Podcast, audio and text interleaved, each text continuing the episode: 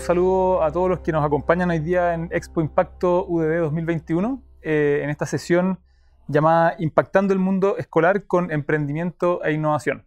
Eh, un saludo especial también a quienes nos acompañan hoy día, eh, Catalina Correa, coordinadora curricular de la Facultad de Educación de la Universidad, Valentina Montenegro, subdirectora de Emprendimiento de la Universidad, y Vicente Lorca, responsable de Maker Campus UDD. en esta sesión vamos a conversar no solo de los desafíos eh, evidentes que la pandemia nos ha puesto en, educación, sino también de cómo hemos tenido que reinventar y cómo estamos pensando en reinventar la educación hoy día de la mano del emprendimiento y la innovación. Hemos dicho eh, muchas veces y hemos escuchado a los expertos eh, hablar sobre las habilidades del siglo XXI que se ven potenciadas por las tecnologías y son aún más necesarias en este contexto. Entonces, estos tres invitados nos van a contar un poco de los proyectos que ellos están liderando desde la universidad y cómo estos proyectos abordan estas habilidades del siglo XXI para la transformación de la educación del futuro.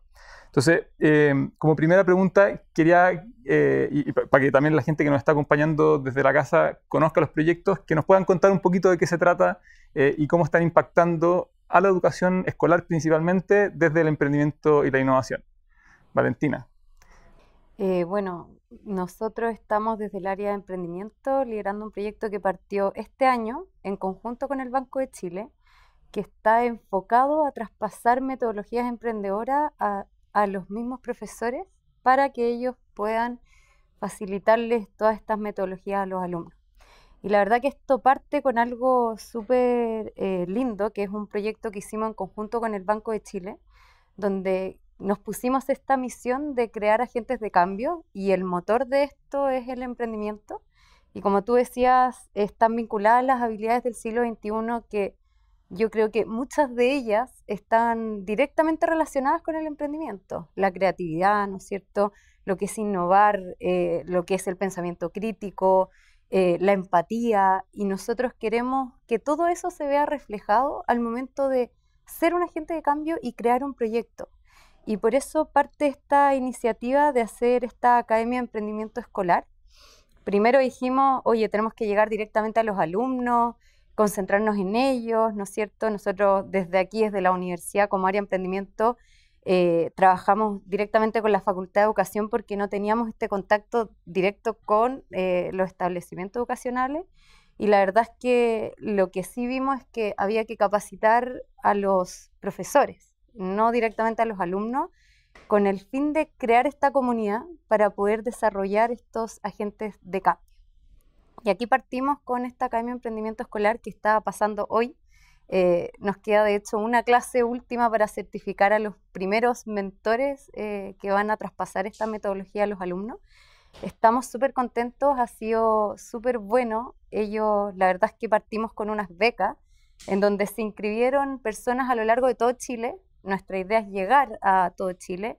Y para que tengan una idea, la verdad es que llegó hasta alumnos que son de comunidades locales muy chiquititas. Tenemos profesores del Lago Ranco, con liceos, tenemos también, bueno, colegios técnicos profesionales, tenemos colegios científico-humanistas, eh, gente que ha llegado en conexiones que también son directos desde municipalidades.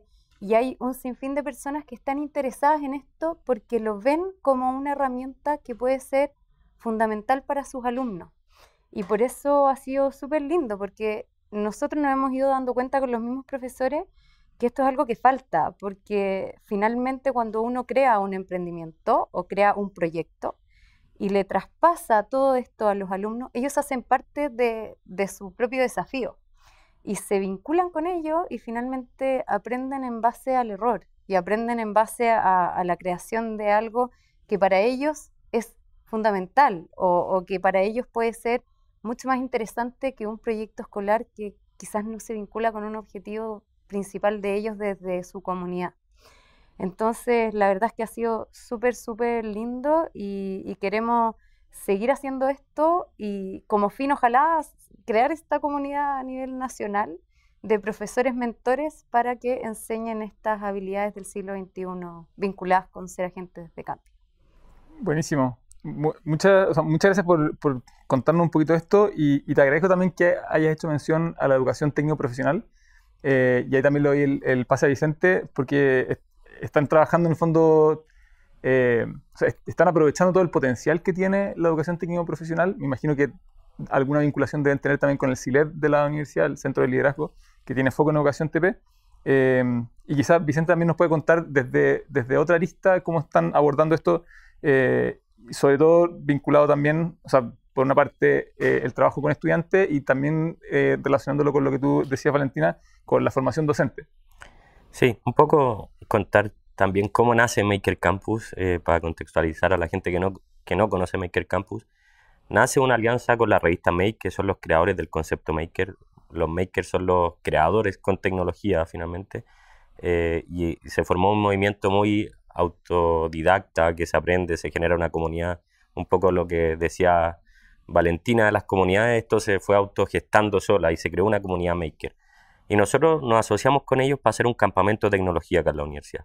Y vimos que el campamento traía ciertos resultados, les cambiaba la vida a ciertos niños, pero dijimos, un campamento es solo una experiencia, o sea, no, no nos podemos quedar ahí. Y ahí es donde nace Maker Campus.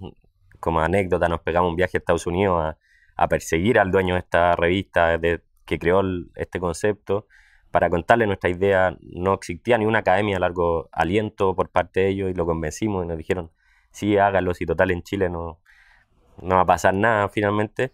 Eh, y ha sido un modelo de mucho aprendizaje, de mucho ir trabajando. De hecho, estamos trabajando con colegios TP, pero partimos trabajando una academia para alumnos, después eh, pasamos a, cómo incluimos a los docentes en esto, pero hay que incluirlo y nos dimos la perspectiva de incluirlo de otra manera, finalmente, no con la misma capacitación que le hacemos a los alumnos, que es una capacitación más técnica, sino que los docentes para poder crear y planificar con tecnología tienen que entender los impactos y los alcances de la tecnología.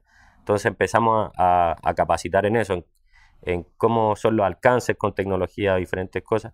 Y después pasamos a los docentes. Hoy en día estamos trabajando con docentes casi al 90% de la academia y metiéndonos en el currículum, así ya haciendo una intervención más curricular, haciendo espacio. Estamos creando el, Maker Space de las Condes, o sea, el primer Maker Space de interescolar entre colegios bajo un, un alero finalmente, no que todos los colegios tengan su makerspace, sino que se crea uno y que crea esa riqueza de, interdisciplina también o intradisciplina, eh, que, que, también hay un poco potencia esto de que un TP trabaje con un colegio eh, normal, por así decirlo, pero eh, y, y, esta riqueza también se dando y, y los profesores también van ganando confianza a experimentar finalmente. Y eso yo creo que es uno de los grandes cambios que se ha hecho y que Maker, Campus ha pasado a ser como un andamiaje. O sea, estamos creando la estructura para construir eh, y poder nivelar la cancha finalmente. Cuando hablamos de nivelar, nivelar, la cancha un poco más de, no es del lado de que tenga los mismos recursos, sino que desde según los recursos que tenga cada colegio se logra el objetivo de aprendizaje final.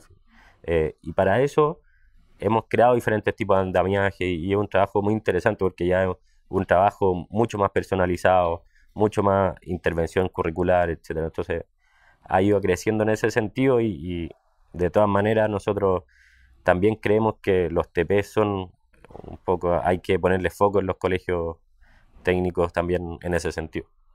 Buenísimo, muchas gracias Vicente.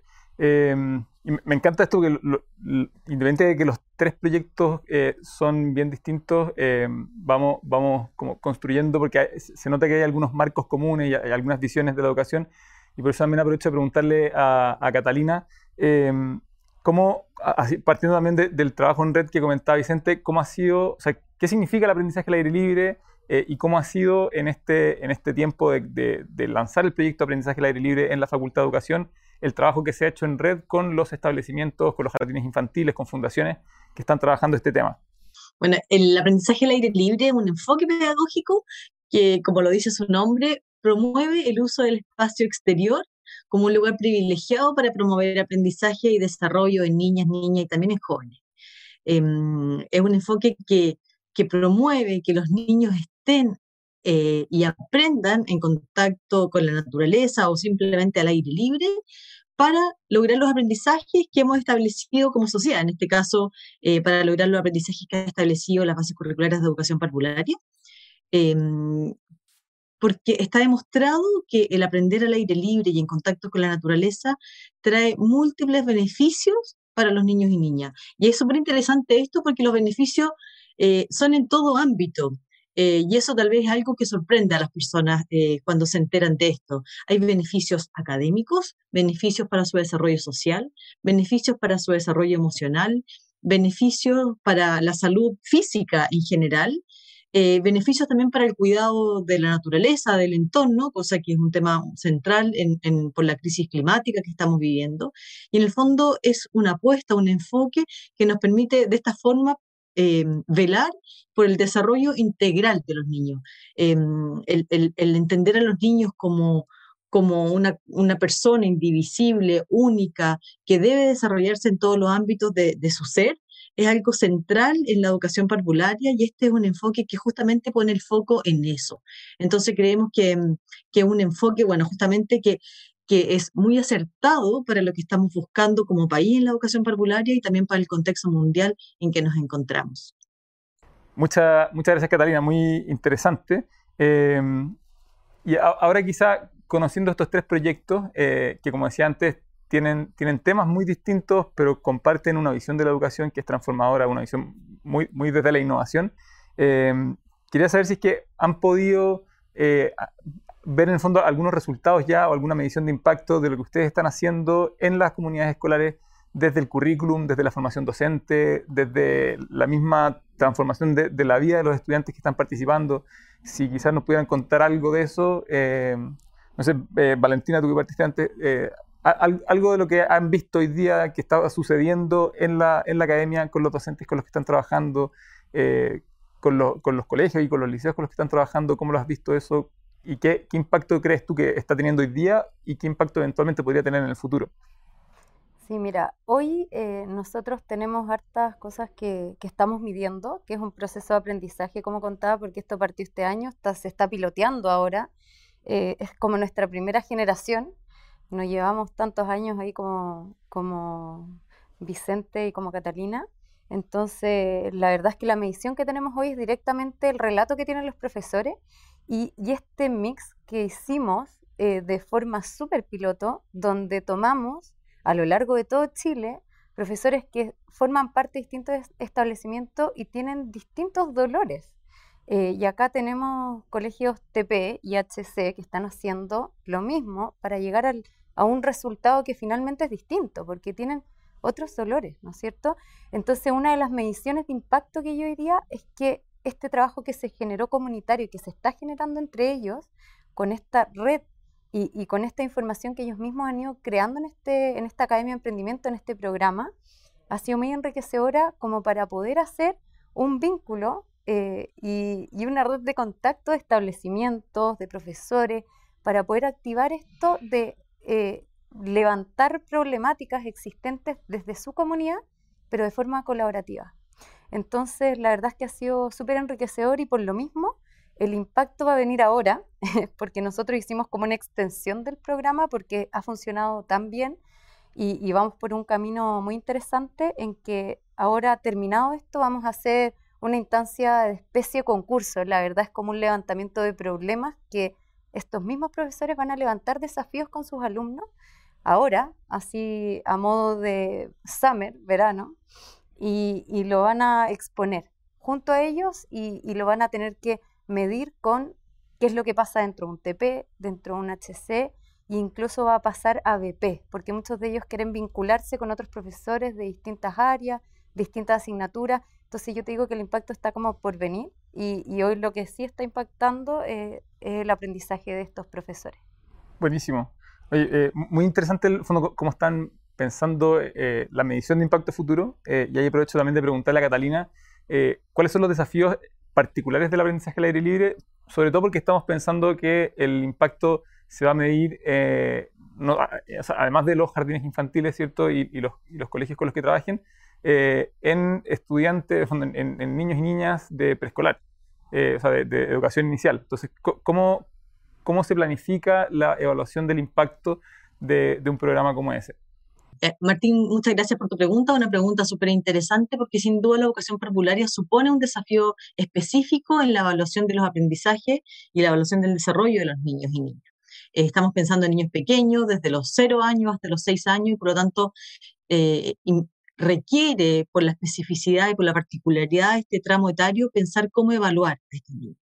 Em, pero dicho eso, nuestro enfoque pedagógico, el aprendizaje al aire libre, no se aleja de lo que ya sabemos de cómo es bueno evaluar en educación parvularia.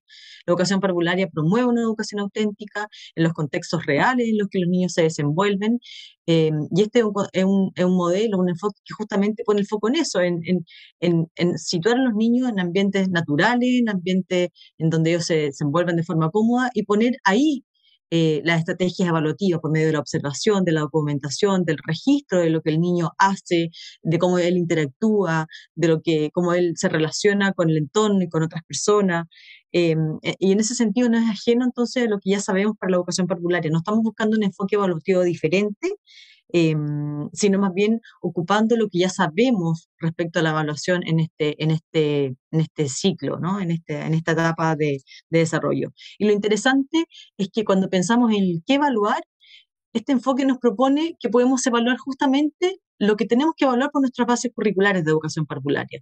Podemos evaluar a través del espacio exterior, en actividades al aire libre, prácticamente todo el currículum de educación parvularia, en todos sus ámbitos, en todos sus núcleos, incluyendo los transversales. En el fondo podemos evaluar eh, y enseñar, y eso es lo interesante, podemos promover el aprendizaje, por lo tanto, enseñar lo que tenemos que enseñar y evaluar lo que tenemos que evaluar, eh, de acuerdo a lo que se está esperando en base a todos los conocimientos, habilidades y actitudes que tienen que desarrollar eh, los niños y niñas.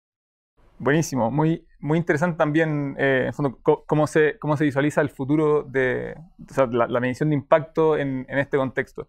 Eh, y ahora quizá para cerrar esta, pregunta, preguntarle a Vicente, que probablemente es el que lleva más tiempo, eh, o el proyecto que lleva más tiempo eh, hoy día impactando la educación.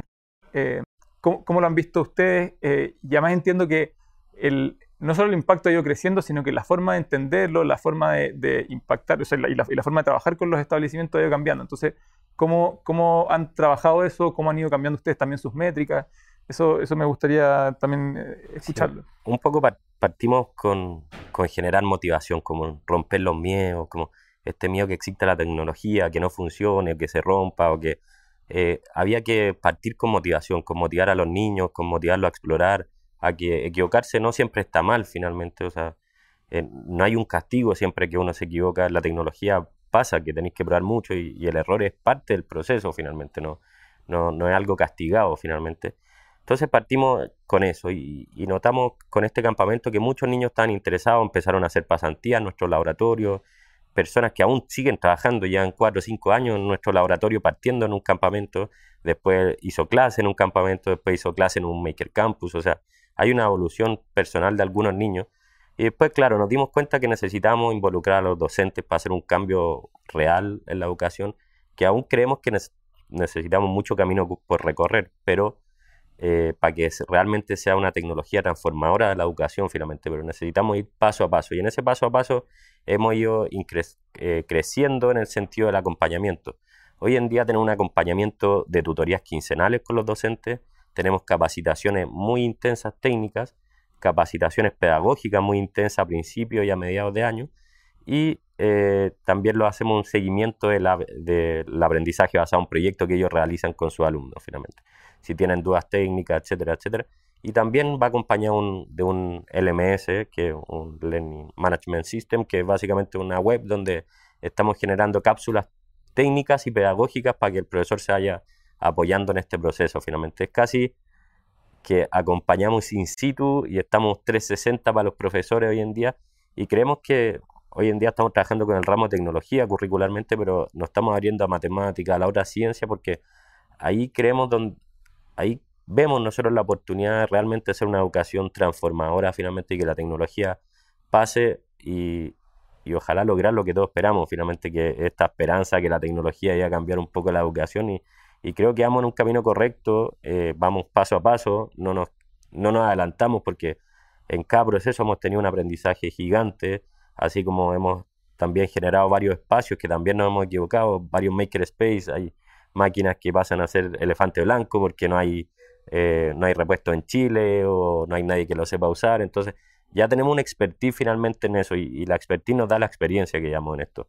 Y entonces el impacto también ahora nos metimos este año con todo en el tema de evaluación, que era un tema que teníamos pendiente, cómo se evalúan los ABP finalmente, eh, que yo creo que para Valentina va a ser un, tema próximamente. Eh, pero cada vez nos vamos involucrando más y involucrando más la tecnología. Pero yo creo, bueno, los primeros impactos que se generaron ABP en los colegios a través de la tecnología. Eso para nosotros fue un indicador muy bueno. Ahora, ¿cómo están funcionando? Le estamos haciendo seguimiento, estamos midiendo diferentes aristas, desde eh, las conductas de los profesores, qué les da miedo, qué no, eh, en qué son más atrevidos y potenciar eso, etcétera, etcétera. O sea, hay una evaluación al ABP per se y otra evaluación al docente, ¿no?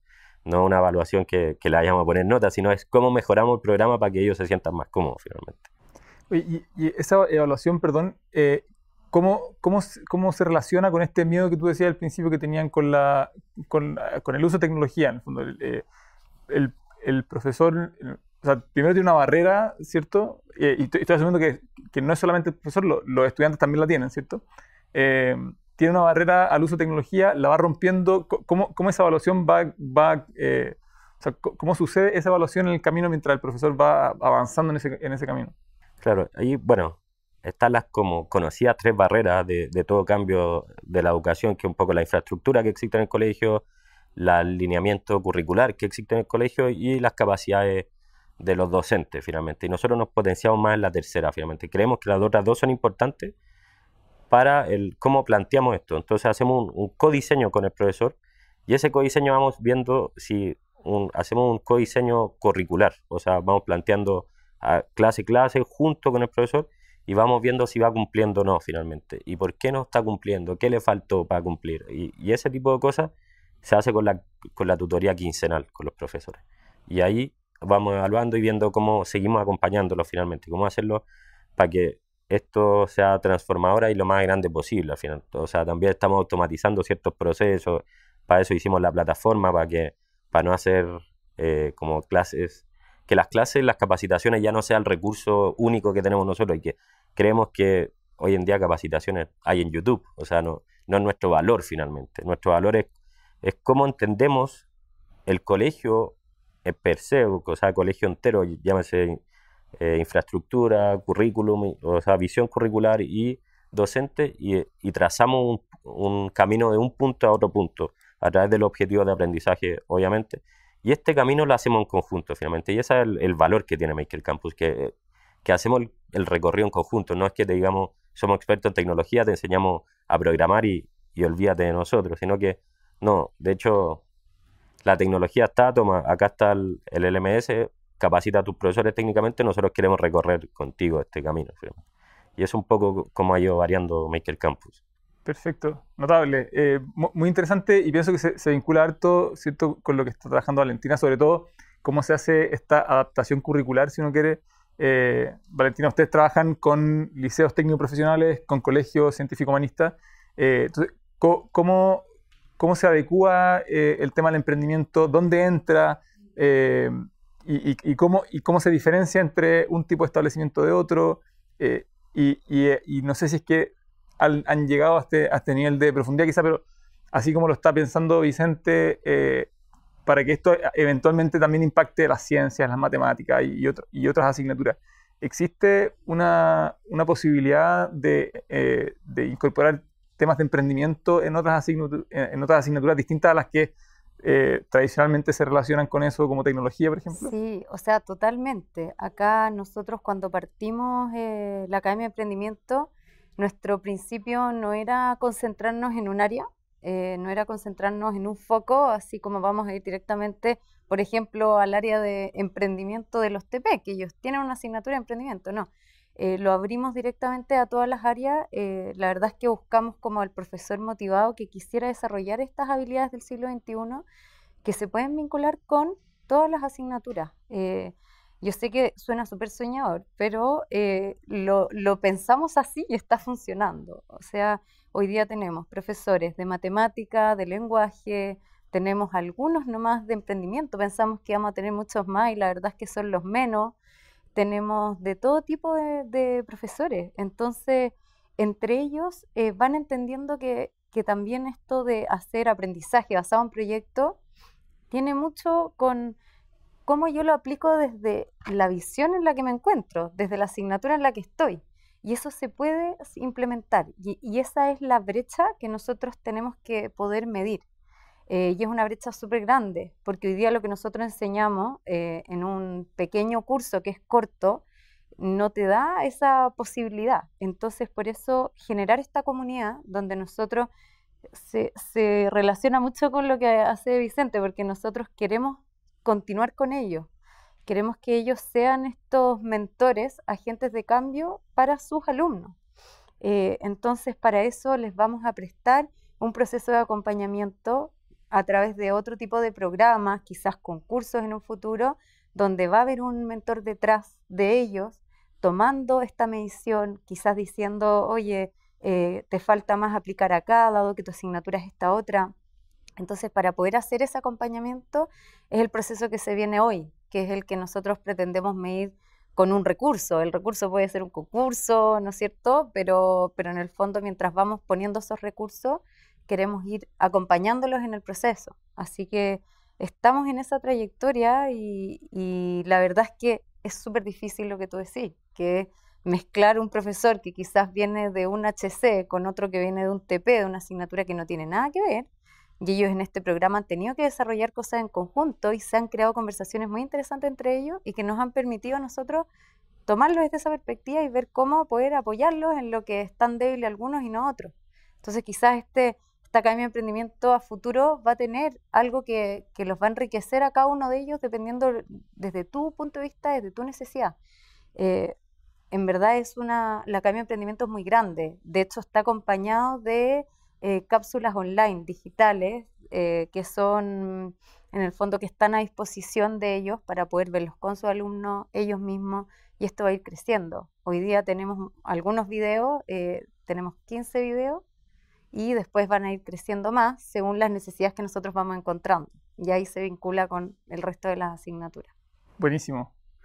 Muy, muy interesante. Y mm, entonces, eh, aprovecho también esta, esta, misma, esta misma línea para preguntarle eh, a Catalina, eh, porque es cierto que la educación inicial tiene, tiene ciertos desafíos que son distintos, sobre todo cuando hablamos de, temas curriculares, ya vimos que había también desafíos en, cómo evaluar los aprendizajes al aire libre.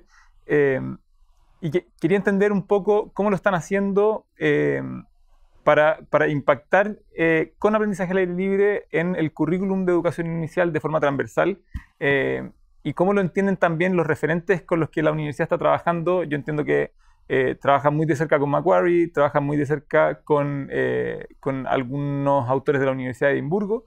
Entonces, ¿cómo se piensa esto? entendiendo además que el aprendizaje al aire libre no es exclusivo para la educación inicial y también esto puede, puede seguir avanzando ¿cierto? A, los niveles superiores. Em, ¿cómo, ¿Cómo traspasa el aprendizaje al aire libre el currículum en educación inicial y cómo se prepara un jardín infantil o cómo se prepara un colegio eh, para hacer esta transformación ¿cierto? desde la educación tradicional al aprendizaje al aire libre? Gracias Martín por tu pregunta. Intentaré responder ambas. Eh, me parecen ambas muy interesantes. Em, la primera pregunta creo que algo ya mencioné en mi respuesta anterior respecto a que es un enfoque que no trae por sí mismo objetivos propios, ¿no? Sino que es un enfoque en el cual nosotros podemos eh, desplegar o evaluar, intencionar los objetivos de aprendizaje que promueve en este caso el currículum de educación popular nacional. Em, entonces, nosotros creemos que este es un contexto, un escenario que facilita, que, facilita, que Mm, que, facilidad y muchas oportunidades para lograr los aprendizajes que estamos buscando en los niños y niñas. En ese sentido, creemos que hemos analizado profundamente los distintos ámbitos de las fases curriculares, los objetivos de aprendizaje de los distintos tramos educativos del nivel y hemos visto cómo ellos pueden intencionarse de forma muy, em, con, mucha calidad, de forma eh, eh, rica en el espacio del aire libre. Entonces estamos pensando no solamente tal vez con lo que la gente está pensando, que a lo mejor es la exploración del entorno natural, que por supuesto se ve súper facilitado, pero también un, núcleo como de pensamiento matemático, es algo que podemos desarrollar, los lenguajes verbales y artísticos, es algo que podemos también intencionar al aire libre, y para qué decir el ámbito transversal, que es un ámbito en que el desarrollo de la identidad, de la autonomía, eh, de las relaciones con otros, eh, está súper privilegiado en el entorno del aire libre. ¿Y esto por qué? Porque la, la educación parvularia en Chile está sustentada en algunos principios pedagógicos eh, que se promueven de forma muy facilitada en el espacio exterior. Estamos pensando sobre todo, por ejemplo, en el principio del juego, un principio central en la educación parvularia que, que la base actual lo toma con mucha fuerza. Eh, y el espacio exterior tal vez es el lugar más privilegiado para que los niños jueguen, ¿no? Y no solamente para que jueguen, sino que para que desarrollen el juego libre, autodirigido, autointencionado, auto, autoiniciado, ¿no? Eh, que es el juego que se ha demostrado que trae mayores beneficios para, para los niños y las niñas. Entonces, principios pedagógicos como el juego, pero no solo como ese, sino también el principio de actividad, donde los niños pueden desplegar su actividad, su movimiento, donde sin duda el espacio exterior. Entonces, vemos que el juego, la actividad, em, el juego, el, principio de, bienestar, porque sabemos la cantidad de beneficios que trae eh, en cuanto al bienestar integral, del desarrollo integral, el estar al aire libre. El principio también de, relación, de cómo este niño interactúa con otro. em, el aire libre son espacios entonces privilegiados para promover estos principios pedagógicos que están a la base de la educación parvularia. Entonces, vemos entonces el, enfoque pedagógico de la educación al aire libre como un escenario privilegiado para implementar el currículo sustentado en, los principios pedagógicos que, están a la base de él. Y me preguntabas también cómo se prepara entonces un, un establecimiento para, para ofrecer educación al aire libre o aprendizaje al aire libre. Em, nosotros creemos que esto es algo que pueden desarrollar todos los jardines infantiles, establecimientos a lacunas, colegios, que estén interesados en esto y que como nosotros estén convencidos que este es un buen lugar para aprender. Y acá no necesitamos contar con grandes bosques o con grandes extensiones de terrenos para desarrollarlo. Nosotros tenemos una propuesta que promueve que podemos comenzar a desarrollar aprendizaje al aire libre en el propio entorno, ya sea que estoy en una ciudad, en un lugar pequeño, en un lugar amplio. Creemos que todos los jardines infantiles, además por normativa, necesitamos contar con cierto espacio exterior y a lo mejor es hora de mirar ese espacio exterior. Tal vez nos hemos dedicado a pensar cómo vamos a desarrollar ambientes interiores en el aula, pero también ahora a lo mejor es empezar a mirar cómo vamos a intencionar el espacio exterior como un espacio de aprendizaje. Y ahí podemos entrar en muchos detalles, pero en el fondo creemos que todos los colegios pueden y todos los jardines pueden trabajar esto con lo que ellos tienen y pensando en cómo está dispuesto el, el, implemento, el equipamiento, el tipo de recursos, la cantidad de tiempo que los niños pasan al aire libre, cuánto de mi jornada permito que los niños estén al aire libre, qué hacen, está dirigido, tienen espacio para jugar libremente, qué tipo de recursos estoy ofreciendo, aunque sea un espacio pequeño. Perfecto, entiendo. Em, entonces, ¿cómo, ¿cómo podría un jardín infantil prepararse mejor para, para un cambio como este? Eh, pensando no solamente en temas de infraestructura, sino que también de, formación docente?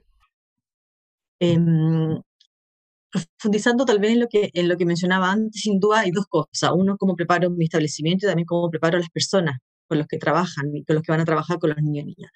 Tal vez si pensamos en las personas, en, en, las educadoras, en, en las técnicos que están trabajando en este tema, sin duda es bueno que ellos cuenten con cierta formación Em, nosotros estamos ofreciendo como universidad un diplomado que ha sido muy, muy interesante. También hemos ofrecido algunos cursos para instituciones públicas y privadas que están viendo en esto un tema de alta relevancia. Entonces ofrecemos cierta capacitación que podemos ajustar a aquellas instituciones que tengan interés, pero en el que podamos eh, que es necesario que podamos aprender, en el fondo, cómo usar el espacio exterior para promover y para lograr todos estos beneficios que ya está demostrado por la investigación y por la, evidencia científica que trae el espacio al aire libre. Entonces, es interesante tal vez pensar cómo voy a preparar este equipo. Estoy ofreciendo nuestra formación. En Chile es algo, un tema nuevo. Desde la academia somos pioneros como Universidad del Desarrollo y como Facultad de Educación en poner este tema desde la academia para formar a educadoras y educadores en este tema. Entonces, sí, yo los invito a formarse, a ser más especialistas en cómo utilizar el espacio exterior para promover estos aprendizajes. Y respecto a, la otra parte, ¿no? al equipamiento, hay ciertos criterios que nos ayudan a pensar en un espacio exterior que promueva mayores aprendizajes y mayores beneficios para los niños y niñas. Por ejemplo, cuando pensamos en el equipamiento, eh, a lo mejor es hora de mirar nuestros jardines, mirar nuestros patios y decir, bueno, ¿cómo está dispuesto? ¿Qué tengo este equipamiento? Y acá no estamos hablando de grandes recursos económicos, sino más bien en pensar el equipamiento en cómo lo pongo.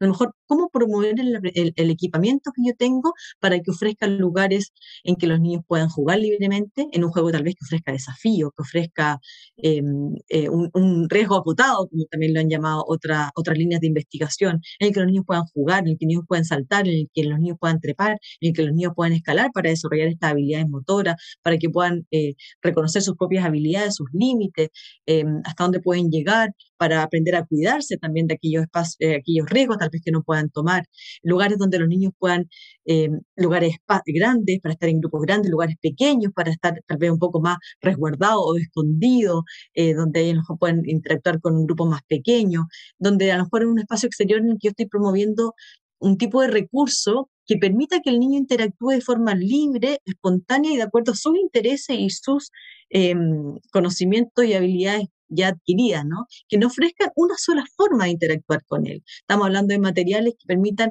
múltiples maneras de interactuar y con distintas finalidades que se puedan desplegar de ese recurso. Estamos hablando de materiales súper simples, conchas, palitos, troncos, eh, pocillos con agua, arena, tierra, que dispuesto de cierta manera el niño pueda interactuar de una manera abierta y de acuerdo a lo como el niño quiera, como el niño quiere darle significado a aquellos materiales.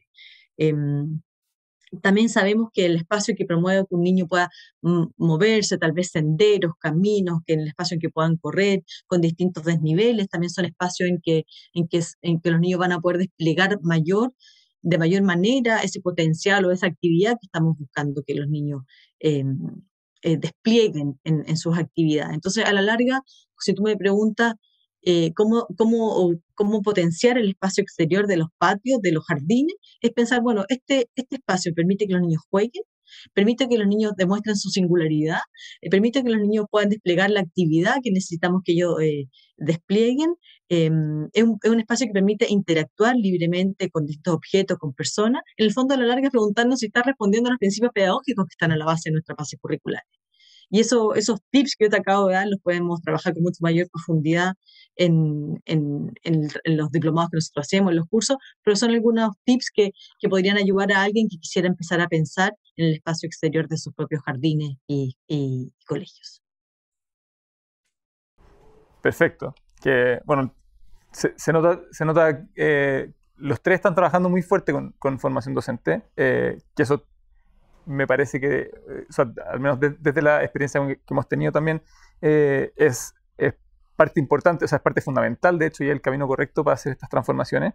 Em, y quería, quería también preguntarle sobre su visión hoy día de la educación em, y sobre, sobre cómo están hoy día los estudiantes, preparados, eh, dispuestos, ¿cierto?, a aprender de forma distinta, a aprender usando el emprendimiento, usando la innovación, el aprendizaje al aire libre. ¿Cómo, ¿Cómo ven ustedes que si es que ha cambiado algo o si es que hay cosas que podrían hacer que esto cambie? Em, ¿cuál, es, ¿Cuál es su visión hoy día al, al respecto? No sé, Vicente, si, si, si contar un poquito. Sí, o sea, yo creo que la educación viene cambiando hace mucho tiempo. En los 80, cuando aparece la inteligencia artificial, se esperaba un, un gran cambio, pero hoy en día el acceso al conocimiento es mucho más amplio que hace 10, 15 años, finalmente.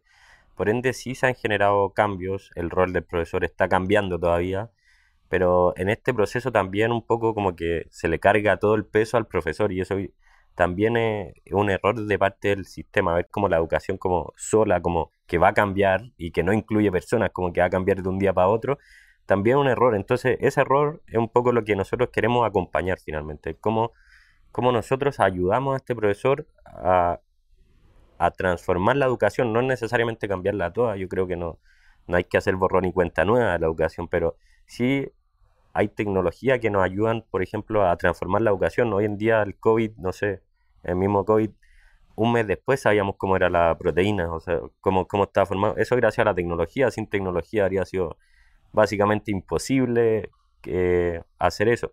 Y un poco también hay un mito que los jóvenes son, son los los que tienen el talento con la tecnología, pero tampoco están así. uno habla con, bueno, este es un ejemplo que siempre pongo, pero, pero yo creo que Martín ya me ha escuchado decir esto, pero, pero cuando uno le pregunta a un chico qué sensores tiene un celular, seguramente no tiene idea. No tiene idea que tiene un giroscopio, no sabe cómo funciona Bluetooth. Son buenos usuarios, tienen facilidad de usar, hasta la guagua con, una, con una pantalla touch sabe usarla. Pero eso no quiere decir que tengan capacidades creadoras o que sea una tecnología transformadora de, su vida. Y eso es un poco lo que nosotros queremos, concientizar como cómo la tecnología sí puede ser transformadora cuando se entiende, cuando se usan en un uso correcto finalmente.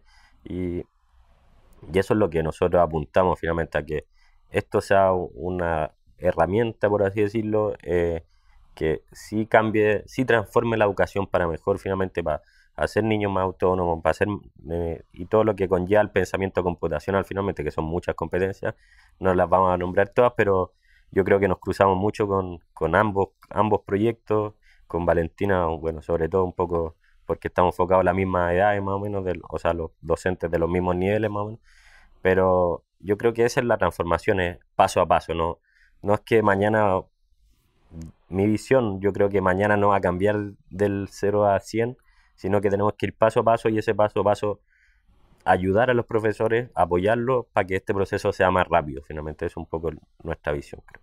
Buenísimo, buenísimo. Valentina, ustedes que trabajan quizá con temas eh, menos tecnológicos, quizá, eh, ¿cómo, ¿cómo, ves la, la, aproximación de los jóvenes hoy día? Si es que hay alguna sensación de que esté cambiando algo, de que prefieran ciertas, ciertas metodologías o, o que les incomoden quizá otras.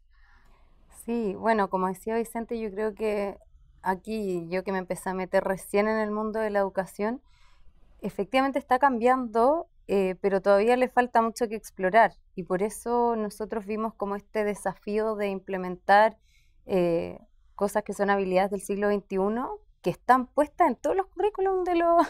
yo cuando me ponía a investigar, está ahí la habilidad del siglo XXI que tiene que aprender el estudiante. Y en verdad, la manera de, entregar ese aprendizaje hoy día para mí sigue siendo súper arcaico, si lo digo así, porque no aprenden haciendo, que creo que es una de las cosas más importantes que pueden haber detrás de un aprendizaje. O sea, de hecho, venía para acá y alguien me preguntó, oye Valentina, ¿y, tú hiciste posgrado, magíster? Y yo le dije, chuta, en verdad no, porque yo me dediqué a emprender. Salí de la universidad y emprendí, emprendí, y en verdad mi currículum hoy día es aprender haciendo, ¿ya? Y, eso es como lo que yo y lo que el equipo queremos traspasarle a los mismos estudiantes, que hoy día es el currículum con objetivos claros y la medida de hacer ese objetivo claro es ponerle una nota. Y una nota va de 1 al 7 y lo hiciste bien o lo hiciste mal. Entonces, esa brecha yo creo que hoy día eh, hay que explorarla nuevamente y es a lo que nosotros queremos llegar como a decir,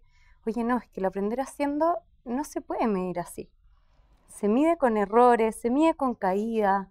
En el fondo, para mí el mejor aprendizaje fue quebrar con mi primera empresa, ¿cachai? Pero hoy día, si tú le dices a un estudiante, oye, tu emprendimiento o tu proyecto no va por un buen camino, hazlo otra vez, el nivel de frustración que se le puede crear es muy grande. Entonces, ¿cómo nosotros o, cómo los profesores pues, pueden enseñarle al estudiante a aprender haciendo y que cuando se cae es una cosa positiva? y que hay que evaluarlo positivamente. En el fondo está súper bien, te equivocaste, ¿ya? Y acá en el fondo, eh, por eso digo que el, el, hacer estos agentes de cambio, que el motor es el emprender o la creación de un proyecto, eh, es una de las habilidades que más uno puede como transmitir para poder, no sé, quebrar esa brecha. Incluso nosotros en el mismo programa vivíamos ahí con los profesores que, que están metidos en la Academia de Emprendimiento que decían, hoy te siguen obligando a leer el libro tanto, el libro tanto y el libro tanto, y el alumno odia leer, porque, porque le están obligando a leer el libro de tal cosa, y en el fondo hay uno electivo, pero ¿por qué no puede leer de otra manera? ¿Por qué no está abierto? ¿Por qué no puede desarrollar su propia habilidad con la lectura? ¿Y por qué no se abre eso? Puede ir a la biblioteca a explorar, como que falta el explorar. Entonces, yo creo que ahí es donde nosotros queremos entrar y, es uno de los objetivos más grandes, difícil, eh, y, meternos en el currículum tal vez a decir, oye, aprendamos haciendo, y esta es la metodología que nosotros te podemos entregar para eso. y las habilidades que puede llegar a explorar un alumno en esto son mucho más grandes que que estudie y le ponga ahí un 7. O sea, es muy, interesante esa visión eh, y me, quiero volver un poco a lo que dijiste sobre esto de, aprender haciendo también, que, tiene mucho que ver con, con una, una, nueva forma de entender también la, la educación, si uno quiere, eh, porque de lo, de lo, que hemos escuchado nosotros, por ejemplo, de, de Ashoka, que es este referente de, de innovación social con quien hemos trabajado mucho tiempo, eh, es que cada uno de nosotros puede ser un agente de cambio y no necesitamos esperar que, que llegue alguien en el fondo eh, muy talentoso, con muchas capacidades, eh, muy experto, ¿cierto?, a que nos diga cómo hacer las cosas, sino que cada uno de nosotros puede aportar, ¿cierto?, transformando la realidad en la que está. y eso, de hecho, no, no, necesariamente tiene que suceder en la universidad o en el mundo del trabajo, sino que también puede suceder antes, desde eh, el mundo escolar, eh, incluso eh, preescolar, si es que uno, si es que uno lo, lo quiere ampliar hacia allá. Entonces, ¿cómo, cómo esta, esta nueva relación con el entorno, los proyectos que se hacen desde el emprendimiento, se pueden vincular con esta nueva forma de entender a los agentes de cambio?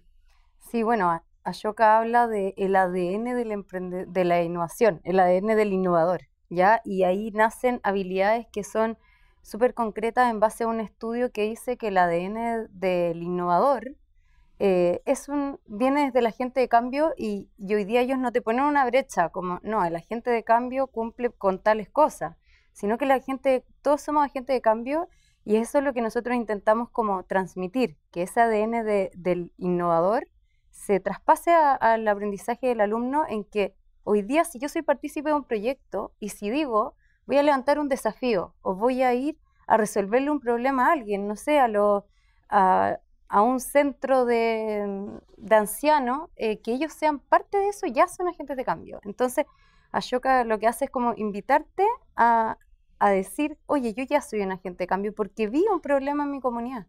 Y hacerme parte de esa problemática y querer resolverla ya me está vinculando y crea ese agente de cambio. Y hoy día en verdad es una palabra que se está como súper manoseada el agente de cambio, eh, pero es muy bueno entenderlo desde tan chico, o sea, desde el colegio, eh, porque así es como ellos van entendiendo que si se vinculan con algo asociado a la comunidad, si crean un proyecto asociado a la comunidad, puede ser la tecnología, o sea, esto que pasó con el COVID, en el fondo fue como, oye, necesitamos recursos ya para resolver este gran problema, ¿no es cierto? Y te aseguro que estábamos todos universitarios, escolares, intentando ver cómo resolverlo desde distintas aristas, ¿no es cierto? Entonces, desde ese momento en que uno se interpone eso, ya es un agente de cambio. Y, y en ese sentido, pienso, pienso lo que está haciendo Vicente hoy día, en el fondo, y, cómo, cómo, la tecnología le permite a los alumnos también relacionarse con su, con su entorno de una forma distinta. Eh, no sé, ¿hay algún ejemplo de, que, que tú hayas podido ver en, Maker Campus? Eh, entendiendo obviamente que el, trabajo que se hace con tecnología no es solamente aprender a conectar los sensores, sino que darle un propósito, ¿cierto? Entonces, eh, quizá, quizá nos podrías compartir algunos ejemplos para que también la gente que nos está viendo entienda cómo, cómo, la este enseñar a programar o enseñar a usar tecnología puede terminar impactando el, entorno con el, que, con el que nos desenvolvemos, ¿cierto? Y, y, de cierta forma, a través de la tecnología, ser también agentes de cambio. Sí, mira, a ver, solo para complementar un poco a Valentina, eh, yo creo que aquí estamos los, los cuatro 100% de acuerdo que la ABP es uno de los caminos, también el aprendizaje basado en desafíos, pero muchas veces cuando nos hemos dado cuenta que cuando nos aceleramos en, en hacer este tipo de metodología sin, sin, sin la conciencia, o sea, sin, sin mirar un poco cómo podemos hacerlo, muchas veces no me he equivocado. Yo em, he visto experiencia, Martín, de colegios que le hacían los trabajos los profesores a los niños para tenerlo para la feria.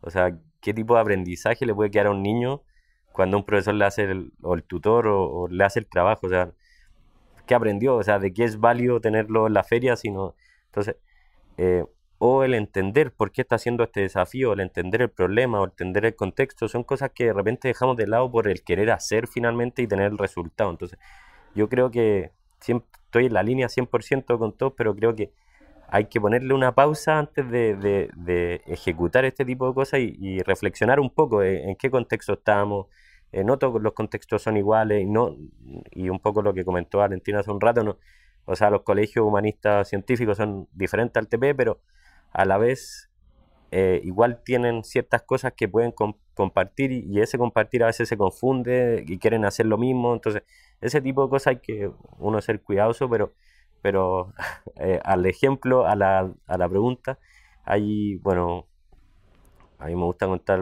la historia de un alumno que, que es el mismo que comenté antes, pero por ejemplo, que se quedó trabajando en el laboratorio hoy en día trabaja en inteligencia artificial, realidad virtual, con profesionales, con investigadores profesionales, con doctorado, etcétera, y sigue estudiando en la universidad. Eh, eh, pero él, por ejemplo, hizo un, un pastillero inteligente para su papá.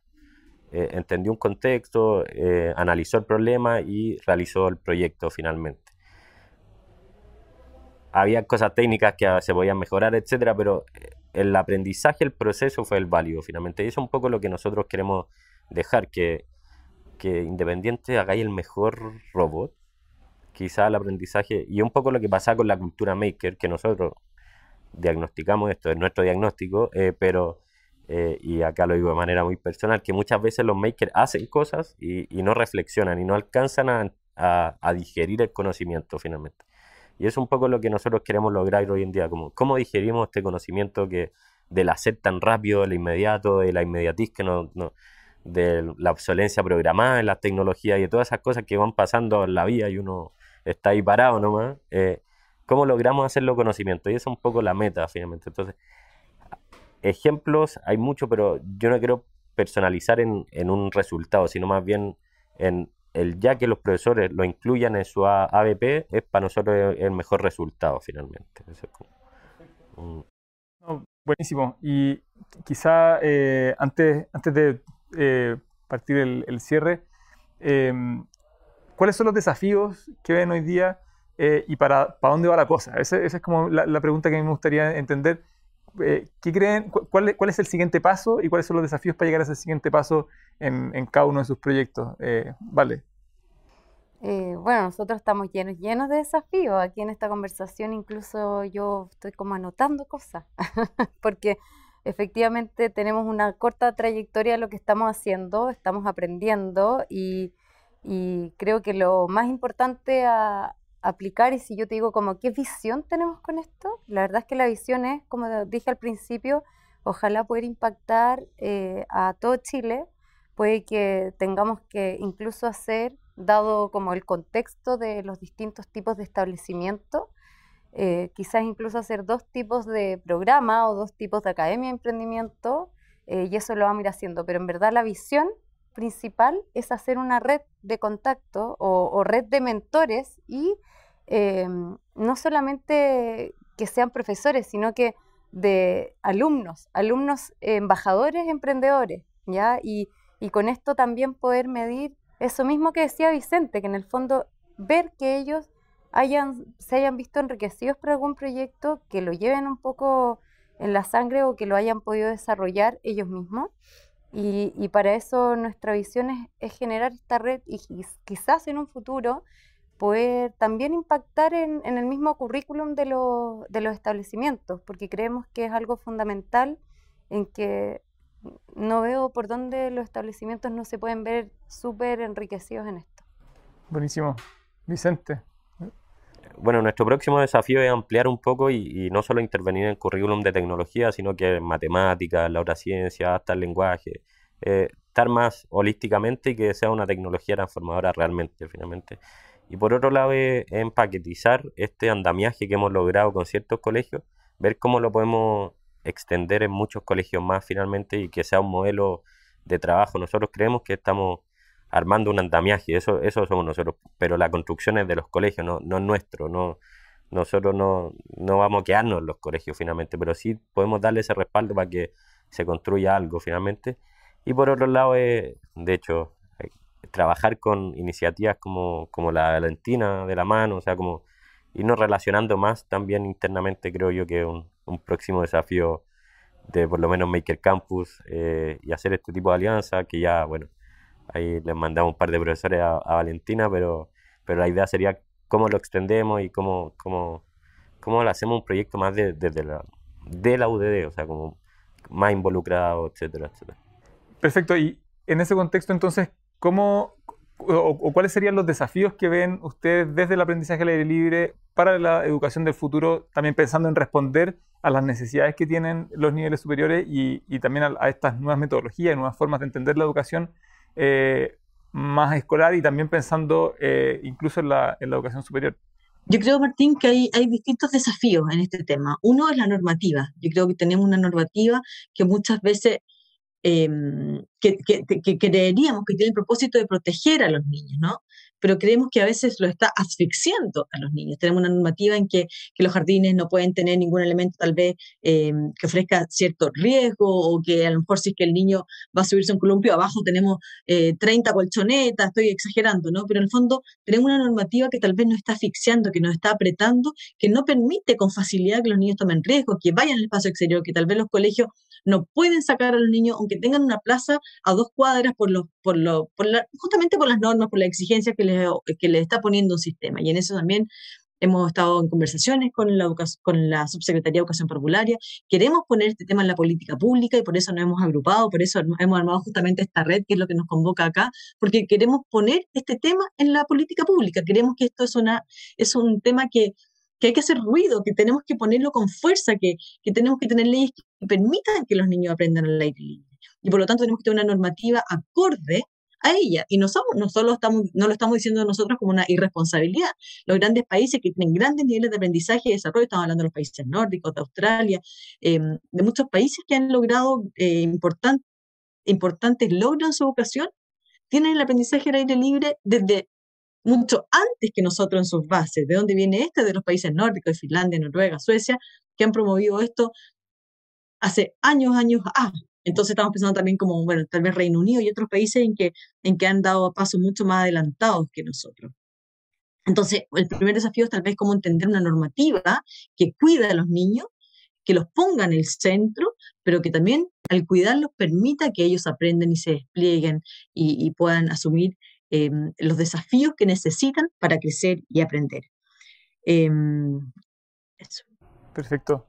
Oye, grandes desafíos de, los tres proyectos. Eh, yo les quiero agradecer su, compañía hoy día, su, conversación. Muy interesante lo que viene.